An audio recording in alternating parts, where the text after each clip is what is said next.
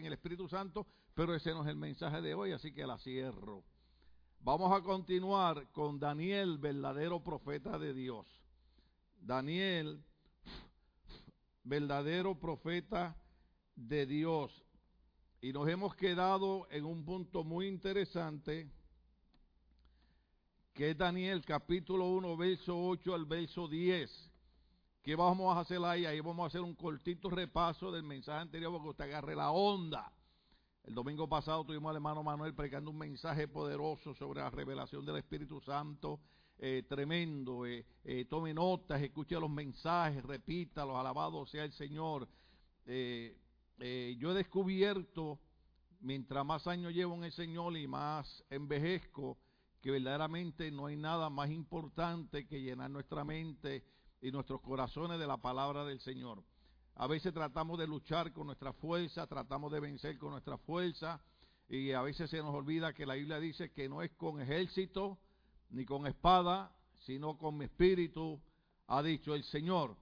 Y, esa es la idea, la idea es eh, llenar nuestra mente, nuestro corazón de la palabra del Señor, aleluya. y cuando el hermano Maldonado abrió el mensaje, pues explicó, ¿verdad? Que a veces, pues cuando los pastores predican, eh, a veces decimos cosas que algunos hermanos las encuentran fuertes. No son fuertes nada, hermano. Fuertes son las, las malas palabras que oímos cuando estamos viendo una película o un programa en la televisión. En la iglesia nada es fuerte, porque recuerde que en la iglesia todo es con amor para que nosotros seamos vencedores, conquistadores, triunfadores, eh, eh, y a nosotros los pastores pues nos pasa como a los profetas. Yo siempre menciono al profeta Jeremías, ¿sí? Que yo digo siempre de Jeremías, que Dios le dio a Jeremías, eh, vete y predícale al pueblo, pero no te van a escuchar. Y Jeremías le dijo al Señor, si no me van a escuchar, ¿para qué voy y les predico? Y el Señor le dijo, ah, es que para que cuando ellos griten, yo les voy a recordar que siempre hubo profeta en medio de ellos. Y hubieron hombres que, que sufrieron desilusiones como Elías, que después que, cae fuego del cielo, después que 850 profetas son eh, eh, degollados, él piensa que todo el pueblo va a responder y va a decir, Jehová es Dios, Jehová sirve, y se encontró solo y se metió en una cueva desilusionado. Pero hay algo aquí que a todos los pastores nos pasa. A veces pensamos, ¿me llamó Dios o no me llamó Dios? Elías pensaría, ¿me llamó Dios o no me llamó Dios? Jeremías pensaría, ¿me llamó Dios o no me llamó Dios? Sí, nos llamó Dios. Lo que pasa es que las cosas no siempre salen como nosotros esperamos. Déjenme preguntar, ¿cuántos de ustedes han esperado que las cosas salgan de una manera y salen de otra? Aleluya. El viernes tuvimos un mensaje bien bueno, bien, bien, bien, bien bueno. Yo lo hubiera querido predicar hoy, pero era el del viernes. Escúchelo, está grabado. Y después cuando termine le pregunté a todos los hermanos que por favor cuando llegue a su casa a las mascarillas le hagan una sonrisa afuera. Amén. Porque yo nada más le veo los ojos. Y cuando predico hay gente que me mira con ojos de pistola. Eso lo aprendí en México. ¿Sabes lo que significa eso? En mi país dice, si, si las miradas mataran, yo estaría muerto. Bueno, seguimos con la gran decisión y lo vamos a unir con la gran demostración. Empezamos el tema explicando lo que era un profeta conforme Dios, conforme a las escrituras, eh, cómo se probaba lo que era un verdadero profeta. No estoy hablando del don de profecía que existe en las iglesias, estoy hablando de, aquellos profetas que existían, que, de, que decían, el Espíritu del Señor vino sobre mí y así dice el Señor. Y entonces hemos eh, enfilado para entender que los eventos que se están moviendo los últimos 10 eh, o 20 años, especialmente en las últimas semanas, no sorprenden a Dios ni nos deben sorprender a nosotros, a la iglesia, porque son cosas que Dios levantó verdaderos profetas y nos indicaron que esas cosas iban a ocurrir. Eh, eh, estaba repasando nuevamente en uno de los, de los, versos que usamos anteriormente, donde, la Biblia dice que Daniel leyendo en el libro, y estaba leyendo el libro del profeta Jeremías, se dio cuenta que Dios había profetizado que el pueblo solamente iba a estar esclavo 70 años. ¿Ve la importancia de leer las escrituras, hermano? ¿Ve la importancia de uno estar continuamente buscando? Y bueno, déjame ver qué, dice el Señor. Porque eh, eh, eh, Daniel es llevado joven a Babilonia como un esclavo. Daniel es de la nobleza. Daniel es, como dicen acá los muchachos, high class, high profile. Daniel no es cualquier muchacho. Entonces comienza los años y a pasar los años. Y a Daniel posiblemente le estaba pasando como a nosotros. ¿A cuántos nosotros Dios nos ha dado promesa? ¿Cuántas veces han venido siervos aquí y nos han dado tal vez una palabra bajo el don de profecía? Y, nos han dicho, el Señor te dice que, que, viene esto para tu vida y pasa un año y pasan cinco años y usted dice, no, el hombre, el hombre me mintió. Lo que pasa es que el tiempo de nosotros no es el tiempo de Dios. No sé cómo es que dice la Biblia, usted sabe más Biblia que yo, pero creo que mil años para Dios es como un, como un día. Mil años, hermano. Para Dios como un día. Entonces, cuando para mí pasan cinco años, ¿qué habrá pasado para el Señor? Medio segundo tal vez. Entonces nosotros nos desesperamos, nos angustiamos y se nos olvida que Dios es eterno. Dios ministra desde la eternidad. Dios conoce el pasado desde el futuro y el futuro desde el pasado. Pero cuando nosotros comenzamos a estudiar la palabra, eh, eh, eh, el llamado al pueblo de Dios es volver a la palabra, volver otra vez a estudiar el libro de Dios. Nos hemos distraído mucho. Estaba escuchando al hermano Nelson Feliciano, que es pastor, y, él nos predicó un retiro de jóvenes, y él decía, apagando los sonidos, los ruidos. Y muchas veces los ruidos, los sonidos, aquellas cosas que, que llaman nuestra atención, porque recuerde que nosotros respondemos a lo que vemos. ¿Cuántos saben eso? Por ejemplo, ayer fue el día de las donas. O el viernes. El viernes, hermano, yo quise ver las noticias un ratito porque yo tengo que orar por los policías, por la Guardia Nacional, por todas esas cosas. Y quería ver qué pasaba, ¿verdad? Sin, sin meterme mucho. Y entonces salieron en las noticias, hermano, y donde quiera que cambiaba el canal, sacaban una caja de dona, hermano. Y en una las enseñan. Y hay una de vainilla con limón. Y Dios sabe, y el diablo sabe, que a mí me gusta esa dona. Pero tengo una esposa que me dice, solamente conténtate con mirarla y no deje el paso hacia el pecado. Digo, pues si no es pecado comerse una dona, dice, no es pecado comerse la dona, pero te vas a engordar más de lo que has engordado. Y digo, ay Señor, qué bueno tener una esposa que cuida a uno, pero a veces uno no quiere que lo cuiden tanto. ¿Cuántos estamos aquí todavía? Nosotros respondemos, el ser humano responde a lo que ve. Por eso, por ejemplo, aún en los países hispanos le, le llaman, y recuerde que yo no hablo muy bien inglés, pero hay gente que va de, en, mi país decimos, me voy de window shopping, así decimos. ¿Cuántos saben lo que es window shopping? ¿Verdad? Yo he ido con mi esposa a tiendas y, he entrado a tiendas lujosas, tiendas italianas, y he visto sacos, hermano, sacos de dos mil dólares. Y voy y me lo mido, y el tipo emocionado, aquí tengo una venta, le digo, súbelo un poquito el pantalón ahí. Le digo así, ¿cómo me queda? Y, me lo pongo. Y, y, a rato le digo al tipo, eh, ¿sabe qué? No sé, como que en los hombros. Eh, y, en el inglés de nosotros, le digo, you know, I feel like in the shoulder they don't fit well. You know, uh, let me think about it. Y cuando salgo a la tienda le digo así, ¿te diste cuenta que fui dueño de un saco de dos mil dólares por un ratito? Porque eh, eh respondemos a lo que vemos. Entonces, se nos olvida que las cosas espirituales no respondemos a lo que vemos, respondemos a lo que creemos. Es pues la fe la certeza de lo que se espera, la convicción de lo que no. Porque por fe andamos y no por... Por eso el llamado de Dios es volver otra vez palabra. Y Daniel está leyendo el libro de Jeremías. Y Daniel ha pasado muchos años. Pero de momento él encuentra que Dios había profetizado que el pueblo estaría cautivo 70 años nada más. Entonces Daniel dijo, ya estamos a punto de ser libertados. Pero en la, en la, vida, en la experiencia de este hombre, antes de llegar a esa parte tan maravillosa, donde él sabe que ya viene, ya viene la liberación, hay unas enseñanzas maravillosas. Y yo, y yo, y yo le dije a Ralph hoy, quiero darle un poquito de repaso a los hermanos, porque una de las cosas que encontramos en Daniel capítulo 1, verso 8 y el verso 10, póngamelo por ahí. Oh, aleluya.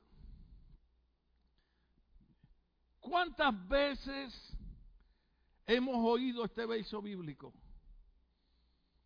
Ahora, ¿usted sabe qué es lo que es sorprendente? Que el pueblo cristiano ha oído el mismo verso por 10 y 15 años, pero nunca ha entrado a su corazón. ¿Cuántos estamos aquí todavía? Usted ve, hay un verso bíblico y creo que es Job el que lo dice. De oídas te había oído, pero ahora mis ojos te ven. ¿Ve la diferencia?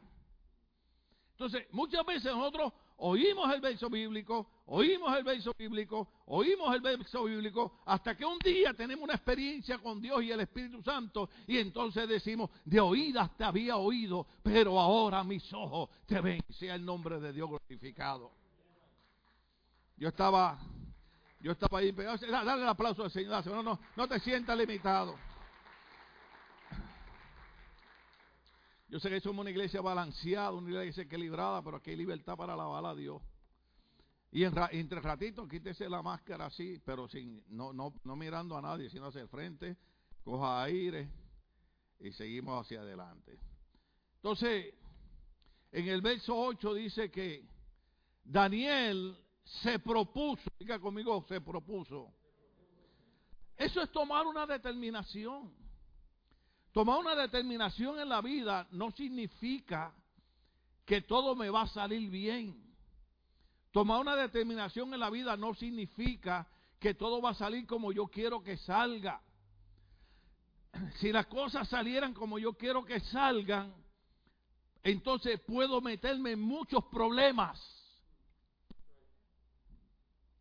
Josué, el sucesor de Moisés, está en campaña militar, está en guerra, y llegan tres hombres con la ropa andrajosa, con un pan viejo, y le dicen, Josué, nosotros hemos oído de ti, hemos oído del, del pueblo de Dios, hemos oído de Jehová, y venimos de tierras lejanas, y queremos que tú hagas un pacto de paz con nosotros Queremos estar seguros de que, de, que tú no nos vas a atacar y que tú nos vas a tratar bien. Y Josué sin pensarlo, dijo, está bien, sin pensarlo. Entonces, muchas veces cuando nosotros tomamos decisiones sin pensar, dirían los viejitos de mi país, yo no me atrevo a decirlo porque es domingo, metemos las patas, pero yo no me atrevo a decir eso.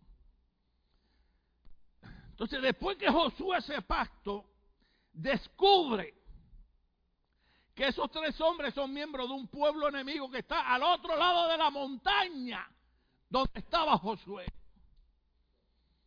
¿Qué es lo que ocurre? Que muchas veces, cuando nosotros queremos que las cosas salgan a nuestra manera, y déjeme decirle, en mi experiencia, tuya no, la mía sí, muchas veces yo he querido que las cosas salgan como yo deseo. Pero no salen así. Y a pesar que llevo tantos años sirviendo al Señor, hay días que me siento así como... Eh, ¿Alguna vez usted se ha sentido desanimado en el cristianismo? Como que uno, Señor, ahora sí voy a hablar en español, Señor, ¿qué onda pues? Estoy yendo a la iglesia, te estoy sirviendo, diezmo, ofrendo, ayudo, coopero, y todo me sale mal.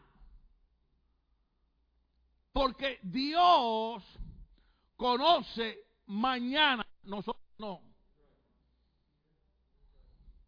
Fíjense donde nos está llevando. Daniel propuso en su corazón. Por ejemplo, cuando usted estudia la vida de Abraham, Dios le dice a Abraham, bueno, primero se llamaba Abraham. Sal de tu tierra y de tú, y de tú. ¿Cuántos se acuerdan? Y de tú. ¿Y qué es la parentela? Es la familia. Pero dice la Biblia que Abraham se llevó a Lot, su sobrino, con él. Y después, más adelante, ¿qué pasó? ¿Quién fue el del problema? Gracias. Por eso es que muchas veces yo, yo, yo estoy llegando a la conclusión, después de 47 años de servirle a Dios, porque hay cosas que toman años entenderlas. Yo estoy llegando a la conclusión que cuando Pablo escribió algo, sabía lo que estaba diciendo. Y Pablo dijo, todas las cosas operan, trabajan para bien para aquellos que aman a Dios. Mire qué cosa. Yo a veces dicho a Dios, yo no entiendo cómo esto que es malo para mí va a funcionar para bien. Pero el Dios que es omnisciente, eso significa que conoce todo, sabe cuándo me va a convenir aquello que me pasó. Yo no lo sé ahora, pero lo sabe mañana. Por eso el llamado de Dios es, propongamos como Daniel en nuestros corazones. Ponme el verso otra vez. Servir y honrar a Dios. Pero Daniel se propuso no contaminarse con la comida y el vino del rey, así que le pidió al jefe de oficiales que no lo obligara a qué. Esa palabra es horrible. Porque esa palabra es fanática, esa palabra es legalista, esa palabra es extremista. Pero una de las cosas que Daniel había aprendido basado en Levíticos capítulo 11 era que habían ciertas comidas con las cuales él no debía contaminarse. Diga conmigo contaminarse. Déjeme repetir algo más despacio. Suena legalista, suena extremista, suena fanático, pero déjame decirte algo. Nosotros somos un pueblo escogido por Dios, según dice la Biblia, para que proclamemos la grandeza del Señor. Y la Biblia dice que Dios nos ha hecho a nosotros reyes y sacerdotes para su reino. Y como reyes y sacerdotes para su reino, por eso es que Él dice, no quiero que se contaminen, porque quiero que mi gloria fluya a través de ustedes. Oh, sí, dáselo al Señor. Gloria a Dios que no estamos en el Antiguo Testamento. Porque los sacerdotes antes de ministrar en el altar, dice la Biblia, tenían que lavarse con agua limpia, pura, cristalina, siete veces. ¿Cuántas dije? Siete veces. Si yo estuviera en el Antiguo Testamento, tendría que antes de salir de la oficina lavarme siete veces antes de subir aquí. La única razón por la que yo me puedo parar aquí sin tener que lavarme siete veces. Es porque la sangre de Cristo, la sangre de Cristo nos lavó en la cruz del Calvario. Y el libro de Hebreo dice que lo hizo de una vez y para siempre sea el nombre de Dios glorificado. Oh santo. Nosotros no caminamos ahora por el lavacro del agua del Antiguo Testamento. Caminamos ahora por el lavacro de la sangre limpia y pura y redentora de Cristo que fue derramada en la cruz del Calvario y que la Biblia dice, cuando Pablo le escribe a las iglesias, dice, ustedes fueron comprados a precio de sangre. Suena fanático, suena legalista, suena extremista. Pero la razón por la que Dios no quiere que su pueblo se contamine es porque le costamos a Cristo su sangre. Para nosotros la salvación es gratis. ¿Usted quiere ser salvo? Usted lo único que tiene que hacer es lo que dice el libro romano. No sé si es el capítulo 10 por ahí. Pero dice, si confesares con tu boca que Jesucristo es el Señor y creyeres en tu corazón que Dios le levantó entre los muertos, tú serás salvo. Eso es lo único que necesitas hacer. No tienes que dejar de beber, ni de usar droga, ni de hacer. Lo que tienes que hacer es confesar a Cristo y creer que resucitó y Él se va a encargar del resto. Yo le compartí a mi esposa la batalla cuando usted entra a iglesias, y esto siempre lo digo con mucho respeto, cada iglesia tiene su sistema y su orden, pero usted entra y le dicen, no puedes hacer esto, no puedes hacer esto, no puedes hacer esto, no puedes hacer esto. Y uno nunca aprende qué es lo que Jesús quiere que uno haga. Porque lo que uno aprende es no hagas esto, no hagas aquello, no hagas aquello, no aquello. Y uno, y uno no sabe cómo vivir. Y uno vive en un estado de ansiedad terrible. Porque, por ejemplo, a mí me decían, nosotros criamos jugando baloncesto, mis hermanos eran coach de baloncesto, nos encanta la pelota y ustedes saben que yo tengo un equipo que es el campeón. Aleluya, Shamakanda. ah, y, y entonces me dijeron, no puedes jugar pelota no puedes jugar baloncesto, no puedes ir al río, no puedes ir al parque, porque si Cristo viene te queda. Y yo viví años en una ansiedad, hermano. Y mi familia me dice, oye, pero ¿qué pasa? No, no, no, no, no, no, no. Ustedes están mal. Si Cristo viene, ustedes se quedan. Van para el infierno, se van a quemar. En Puerto Rico usamos malas palabras. Y hoy hizo una mala palabra en las pailas del infierno. Eso no es una mala palabra nada. Déjeme ver, déjeme ver. ¿Cuántos de ustedes alguna vez conocieron alguna iglesia así?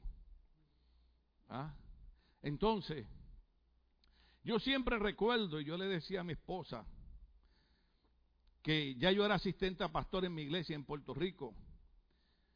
Y un día terminó de predicar un evangelista. Oiga, hermano, y cuando terminó, yo dije, aquí todo el mundo va para el infierno. Aquí todo el mundo está perdido.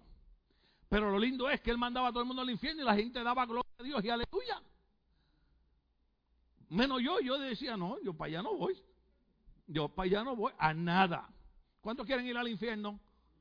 Mm, algunos dicen, ya iban al infierno con el marido que tengo y la mujer que tengo, ¿para qué voy? Ahí se me zafó eso. Ah. Y yo recuerdo que cuando él terminó, el pastor me dijo, despide. Le digo, pastor, ¿puedo decir algo antes de irnos? Sí.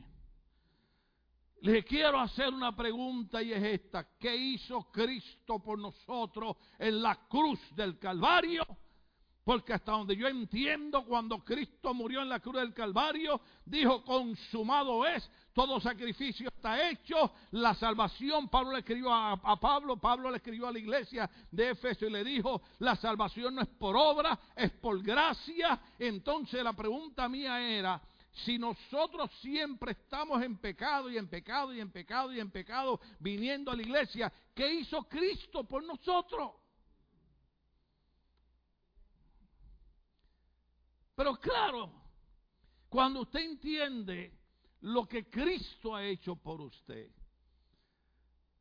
nosotros no, no, no vivimos una vida de pecado, ni andamos haciendo cosas malas, porque la religión lo prohíbe, sino porque Cristo es digno de que le sirvamos con toda integridad y con toda santidad, porque la, Él lo que hizo, nosotros no lo merecíamos. ¿Estamos aquí todavía? Por eso es que Daniel propone en su corazón no contaminarse con la comida del rey. Ahora, es impresionante algo aquí. Para un joven, estoy hablando de un joven, que está en una tierra extraña, tomó una decisión así solamente significa una cosa. Había crecido en un hogar donde se enseñaba la palabra de Dios. ¿No lo dice Deuteronomio capítulo 6? Y estas palabras que te digo hoy se las hablarás a tus hijos en la mañana, en la tarde, en la noche, las escribirás en las puertas de tu casa. Hay hermanos que, ay, perdón, de momento me parezco a mi pastor predicando. Tienen póster de, de, de uno matando a otro, sacándole las tripas. No, ponga un póster el Señor es mi pastor y nada me faltará. Cuando usted se levante, vea eso. El Señor es mi pastor y nada me faltará. Este es el día que hizo el Señor. Y me alegraré y me gozaré en él. Si Dios es conmigo, ¿quién en contra mía? Aunque venga el enemigo como corriente de agua, las aguas no me anegarán. Cuando camine por el fuego, la llama no arderá en mí. El que está en mí es mayor que el que está en el mundo. Lo dicen los psiquiatras, lo dicen los psicólogos y lo dice la palabra sea el nombre de Dios glorificado. Usted tiene que caminar con eso en, su mente. El taller, los predicadores viejos lo han dicho por montones de años. El taller del diablo. Ay, Dios mío. No debo decir eso. Aquí vino un amigo mío que es presbítero de, la, de las iglesias pentecostales. Y y me dice, oye, ¿tú eres bautista? Y digo, sí, nosotros trabajamos con la Asociación Bautista del Sur. Me dice, pues yo vengo para acá para que tú me enseñes cómo ser un pentecostal. Porque tú pareces más pentecostal que yo, me dijo. Me dijo, ustedes alaban a Dios con libertad. Tú hablas del diablo, ya nosotros no hablamos del diablo. Ah, porque eso es lo que él no quiere. ¿Por qué? Porque el taller del diablo, ¿quién sabe cuál es? Nuestra mente, nuestra mente, nuestra mente, nuestra mente. Por eso cuando usted despierta, lo primero que usted piensa es en un verso bíblico. ¿Cuánto estamos aquí todavía? Usted no piensa en la historia de Netflix que lleva, lleva 40 días viéndola y no termina. ¿Cuánto estamos aquí? ¿Ah? Yo empecé a ver una, una historieta, me perdonan un pecado, le confieso un pecado. ¿Me confieso? Sí. Aleluya. Dios me tenga misericordia de mí, con respeto lo hacemos. Y empecé a ver, pero eh, eh, era algo que tenía que ver con iglesia.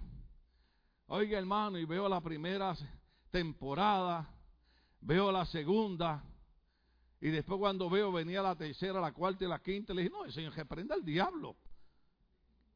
Porque usted sabe lo que es eso, ¿verdad? Usted empieza a ver una, y de momento para, y usted dice, hay que ver la otra, a ver qué pasó. Y ahí va usted, pague. Y está ahí. Y, y, y ah, ahora, y pa, y se para. No, no, no, pues. Y mira, no, déjame ver la otra. Y usted pasa, fuera de broma, y no estamos condenando a nadie. Usted puede ver Netflix, usted puede ver, usted puede ver, te puede hacer que usted le dé la gana, hermano. Yo nada más le enseño la palabra. Pero pasamos tres y cuatro horas viendo.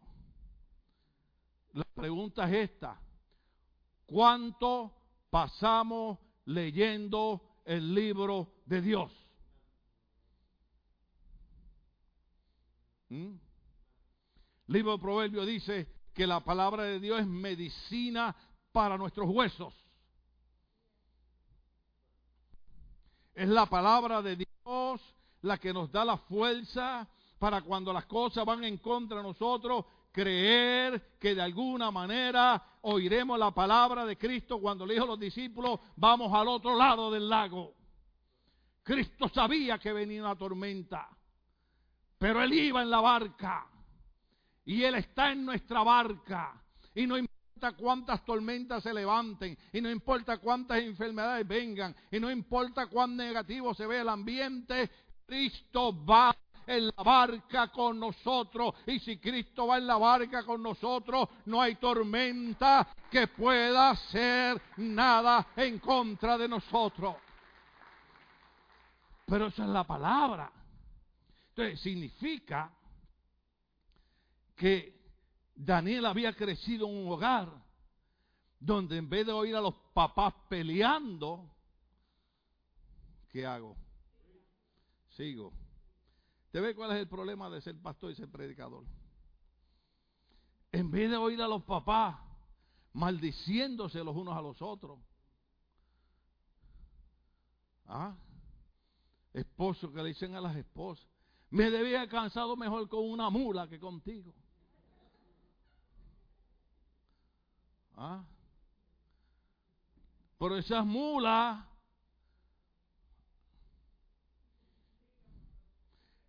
es la única que te aguanta y te soporta lo que no te va a soportar ninguna. Predico.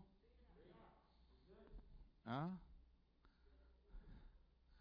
Hay algunos que dicen, ay, este viejo barrigón. Mi esposa a veces me molesta. Porque yo tuve una época que yo era de pantalones. Yo era un modelo, hermano. Bueno, todavía lo soy. Luego ahora soy modelo plus. Y a veces ella me molesta. ¿Ve? Porque eh, antes nosotros nos venían en ayuno. Todavía la pastora todos los domingos se viene en ayuno. Pero ahora yo por la mañana me como algo, ¿no? Y esta mañana pues volví y pequé. Porque la hermana Dulia me trajo unos pancitos picón de allá de Guadalajara. Y yo dije, Señor, sería una falta de respeto que después que la hermana tuvo la amabilidad de traérnoslo, yo no me lo comiera. Y me eché uno el cuerpo. Pero ese pan picón se nota aquí. ¿Ah? Pero cuando mi esposa me dice, hey, yo le canto, yo le canto a mi esposa. Yo me pongo romántico con ella. Y le digo, la pipa es lo de menos, la, la, la. Porque soy un gordo bueno, la, la, la. Alegre y divertido como ningún. ¿Cuándo se acuerdan de esa canción? Vamos a ver, vamos a ver cuándo se acuerdan. De, que acordar de esa canción. ¿Ah? Así que los que están un poquito pasados de su peso, apréndasela de memoria. Pero claro, cuidamos nuestra salud, dejamos de comer ciertas cosas por nuestra salud, porque fue como me dijo un doctor una vez, todos nos vamos a morir, pero no hay que morirse antes de tiempo. Amén. Entonces, Daniel tuvo que haber crecido en un hogar donde escuchaba a sus padres hablar confianza en la palabra de Dios. Daniel tuvo que haber crecido en un hogar donde veía a una madre que tal vez no había lo suficiente para alimentar toda la familia, pero tal vez esa madre decía, oremos a Jehová Dios y el mismo Dios que abrió el mar rojo se encargará de poner comida en nuestra mesa. Entonces, si un hijo de uno crece en un hogar donde ve padres que, que creen en Dios, no importa dónde se lo lleven. Habrá algo que no podrán cambiar en su vida. Y es la fe de Dios en su corazón. Ah, porque ¿se, acuerdan cuando yo le dije a ustedes que la idea de Nabucodonosor fue, dámele de la comida de mi mesa, de la comida del palacio. Ay, se me fue el tiempo. Seguimos un par de segundos. Dale, dale de la comida. Pues usted sabe cuál era la idea, ¿verdad? La idea era, allá en Judá, ustedes deseaban esa comida. Aquí la tienen en abundancia. ¿Eh? O sea, es lo mismo. ¿Para qué vas a la iglesia? ¿Para oír que el pastor te dice que no te contamines? No, lo que pasa es que este mundo de pecado, con todo lo que pasó esta semana, lo que quería era distraer nuestras mentes y distraer nuestros corazones y desviarnos de la palabra de Dios. Y montones de cristianos arrastrados en, en el relajo ese. No, hermano, yo creo en ayudar a los indocumentados, creo en ayudar a los inmigrantes, creo en ayudar a mi gente y, dimos estudio de eso y los jóvenes dieron estudio de eso. Pero hay cosas que hay que tener cuidado. ¿Por qué? Porque el enemigo viene y le ofrece a, no solamente a los jóvenes, a los viejos también. Le ofrece cosas para llenarnos los ojos. Pero David, eh, Daniel era demasiado de listo. Daniel dijo, la comida se ve buena. Sí. Wow, y el rey la mandó para nosotros. Oh, somos gente especial. Pero Daniel dijo, ¿usted se acuerda, usted se acuerda cuando vino un, mago en el libro Los Hechos? No sé si se llamaba eh, no sé si era Maldonado o algo así, llamaba el hombre. No, no, no, no. Un mago, no sé si se llamaba Elifaz o algo así se llamaba el hombre. Y cuando ve que los discípulos ponen las manos sobre la gente y la gente llena del Espíritu Santo, él dice, esto está bueno. Y va y les ofrece dinero. Y le dice, yo quiero de eso. Dame de eso, dame de eso. Ságale, apóstoles. Perezcas tú y tu dinero contigo, porque el don de Dios no se vende. Diga conmigo, el don de Dios no se vende. Oh, aleluya. Hay cosas que hay que conquistar. En el libro del mes que viene estaba leyendo el libro ese y le, dije a mi esposa, ya yo sé por qué a Maldonado le gustó el libro ese, porque hay una parte donde dice que nosotros tenemos que sacar un tiempo para retirarnos y no para unas cabañas. Ah, y yo, y, yo vi que lo subrayaste. Eh, le dije, con razón le gusta Big Bear. Eh, yo, yo, dije, cuando llegó a esa parte sintió la presencia de Dios. Pero hay una parte que dice que los dones del Espíritu Santo en el libro ese, cuando Dios te los da, no operan a lo loco, se van desarrollando. Develop. Se van desarrollando. Dios da dones y, esos dones uno los va desarrollando desarrollando, viniendo a la iglesia, leyendo la Biblia, envolviéndose en las actividades de la iglesia, y los dones se van desarrollando.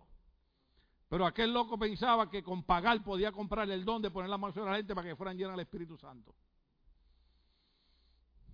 Y Daniel dijo, la comida se ve buena, pero a mí mis padres me enseñaron que Levítico 11 dice que esa comida me va a contaminar. Y aunque yo esté en Babilonia, y aunque nadie me esté mirando, y aunque no estén mis padres, yo voy a seguir honrando al Dios de los cielos, al que sacó al pueblo de 400 años de esclavitud. Yo lo voy a seguir honrando aún en Babilonia. Lo propuso en su corazón, hermano. Esto no es fanatismo, esto no es legalismo, esto no es extremismo. Esto es que Dios quiere levantar una iglesia llena del poder y de su gloria. Si usted viera cuántos líderes religiosos han sido arrastrados en medio de este tumulto de las cosas que están pasando. Perdóneme la expresión.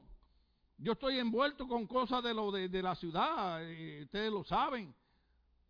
Pero besuqueando a políticos que no les importan las iglesias, ni los pastores, ni nadie. Usted no vende su ministerio. Quien te va a sacar siempre al otro lado no va a ser el gobernador, no va a ser el presidente, no va a ser el alcalde, no va a ser el concejal, va a ser el Dios creador de los cielos y de la tierra que nos va a llevar y nos va a sacar al otro lado. Sea el nombre de Dios glorificado. Por eso es que Daniel propuso en su corazón no contaminarse con la comida del rey. No me obligue a contaminarme con esa comida. Yo sé lo que hay ahí. Perdemos amigos, yo lo sé. Perdemos amigos. Yo perdido un montón de amigos en el Evangelio. Yo he perdido amigos en la iglesia. Ay, pastores, que antes, cuando yo estaba en el legalismo, le digo, no, pues si es que yo no hago eso por, porque yo sea legalista, yo no hago eso porque la gracia redentora de Cristo me da a mí el poder para yo vivir una vida de agradecimiento con Dios. Yo ayer le decía a, mi hija mayor, tú eres adulta, tú te consigues un hombre por ahí guapo que tú te quieras casar, tú te puedes casar. Y entre las cosas que le dije, le dije, le haces tres preguntas, que fue las que dije el viernes. La primera pregunta es, cuando una mujer soltera conoce a un hombre, lo primero que le pregunta es, ¿tú eres casado? No. Uh, la cosa va bien. La segunda pregunta es, ¿tienes trabajo? La, sí. Bien. No es casado y tiene trabajo. La tercera pregunta es, ¿te gustan las mujeres? No. Ahí está el fracaso.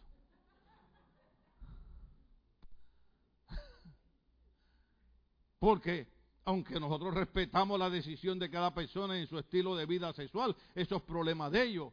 Yo no soy enemigo de los LGBTQ, ni soy enemigo de los homosexuales, ni enemigo de las lesbianas. Yo los saludo, yo los abrazo, yo los beso, son personas, hay que respetarlos, hay que amarlos, pero estoy en desacuerdo con su estilo de vida. Porque la Biblia dice, Pablo en el Nuevo Testamento, Pablo en el libro romano, Hombres que dejaron el uso natural de la mujer y se fueron hombre con hombre y mujer con mujer. Yo no sé por qué Dios prohibió eso, pero si Dios lo prohibió, yo voy a creer lo que dijo Dios. Me van a visitar a la cárcel, ¿ok? Sí. Pues claro, claro, sí, sí.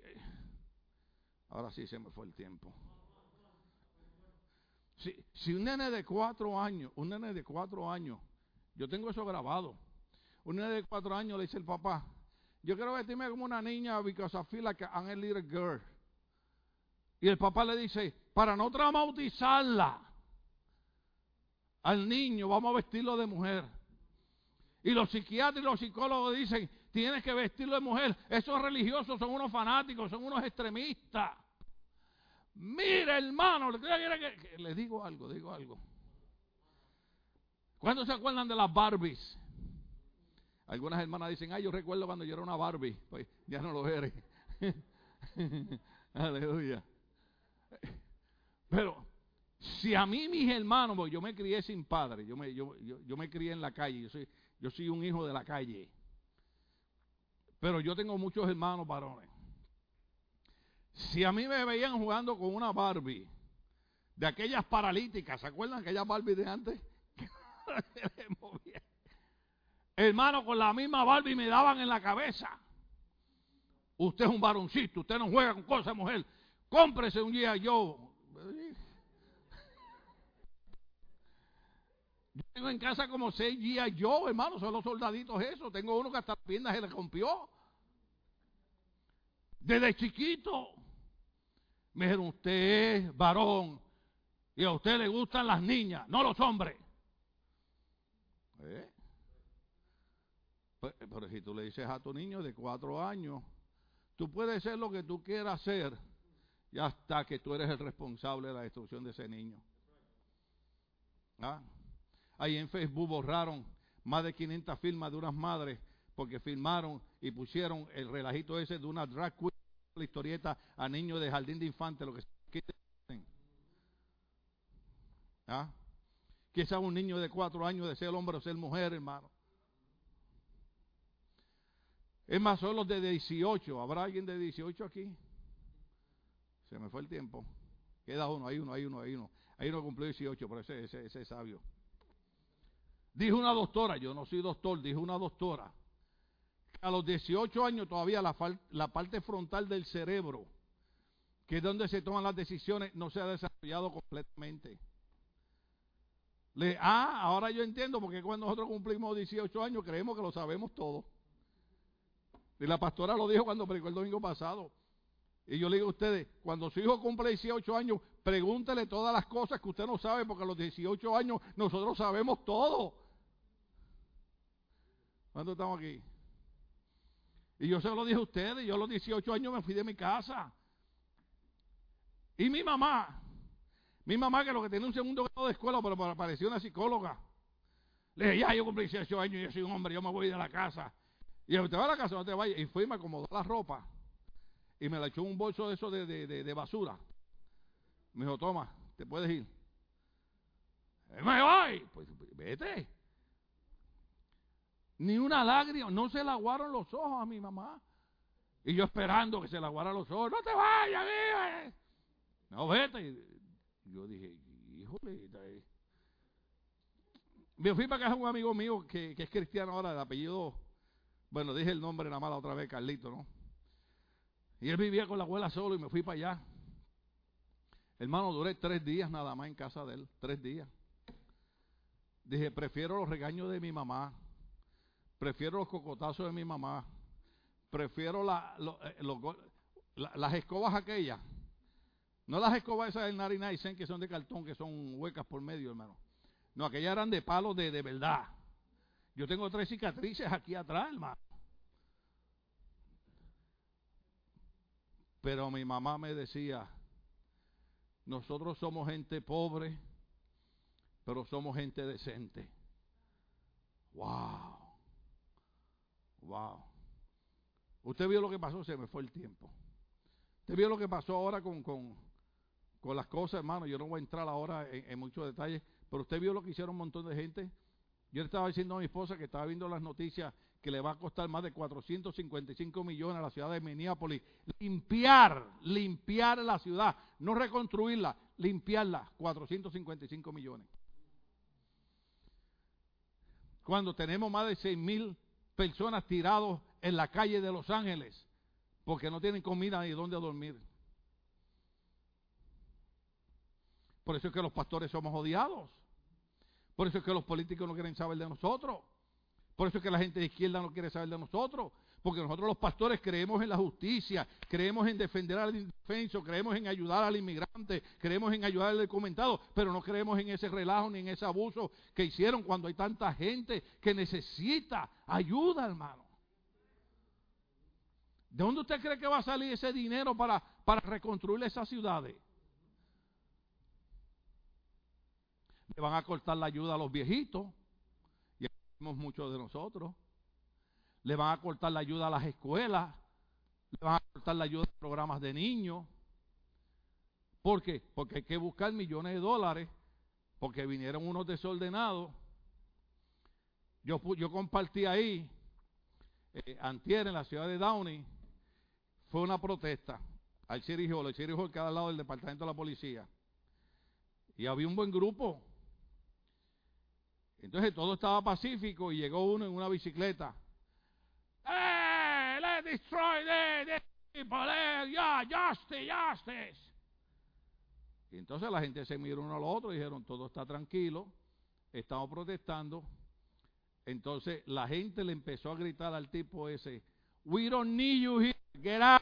We don't need you here, get out. Y se tuvo que ir. ¿Y sabe qué están poniendo ahora? Que todo el mundo está orgulloso de que hubieron un grupo de gente que supieron protestar en orden. Es que usted no proteste, usted proteste, reclame sus derechos. Pablo lo hizo cuando estaba preso. Pero Daniel tomó esa decisión porque creció en un hogar. Yo entiendo, yo entiendo, padre, yo no tengo tiempo, yo siempre le digo a usted, yo no tengo tiempo para predicar tantas cosas y, se nos fue el tiempo ya, me quedan dos minutos. Eh, eh, yo entiendo que una vez su hijo cumple 18 años ya usted no puede. Yo dije aquí, yo dije aquí, regañe sus niños cuando son chiquitos. No esperen que tengan 15 o 18 años para decirle que no haga esto. Y a los 18 años, usted sabe lo que le dicen los políticos de izquierda y los políticos que no le importa lo que pase con nuestros hijos. Oh, tú tienes derecho de hacer lo que te da la gana. Yo le enseñé a mi hijo José, a mi hija Elizabeth, a mi hija Estefana, a mi hija Jacqueline. Cuando ustedes cumplan 18 años, ustedes pueden hacer lo que les dé la gana cuando vivan en su propio apartamento. Y yo ni voy a sus casas si no me invitan. ¿Dónde estamos aquí? No, si mi hija no me invita a su casa, yo no voy. Así era mi tía. Sin me dice, tú eres igual que tu tía. Digo, pues esos viejitos nos enseñaron cosas que yo no sé si estaban bien o estaban mal, pero tenían razón. ¿Usted sabe lo que usted llegar a una casa y que lo miren mal? Y después que sea su hijo o su hija. Yo recuerdo cuando mi hijo, cuando chiquito, padecía de asma y como el hijo se iba conmigo y yo entraba a las 7 a trabajar, hermano, y yo me pasaba eh, eh, porque la única manera que se calmaba era teniéndolo así al hombro, y la una de la mañana, y las dos de la mañana, y las tres de la mañana, y cuatro de la mañana, y cinco de la mañana, eh, a dormir como a las seis. Digo, ya no me puedo acostarme, tengo que ir a trabajar. Entonces, cuando creció, cuando era adolescente, yo creo que tú entiendes una cosa, papá. Yo sigo siendo tu papá. A mí tú me respetas porque yo soy de la vieja guardia. ¿Cuánto sabes lo que es la vieja guardia?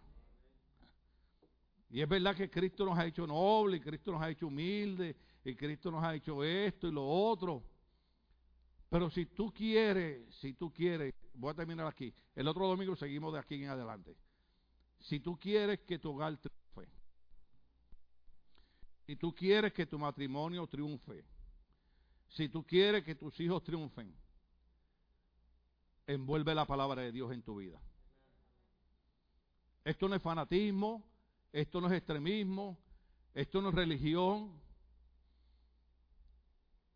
Esta es la iglesia más equilibrada del mundo.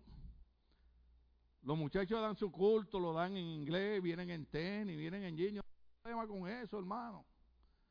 Pero tratamos de enseñarle excelencia. Digo, nosotros los hispanos tenemos que enseñarle a esta nación que nosotros somos tan superiores como ellos. ¿Cuántos estamos aquí? Cada vez que yo veo que un hispano logra algo, usted me ve que yo lo pongo en Facebook rápido. Y alguna gente dirá, ay, este pastor nada más.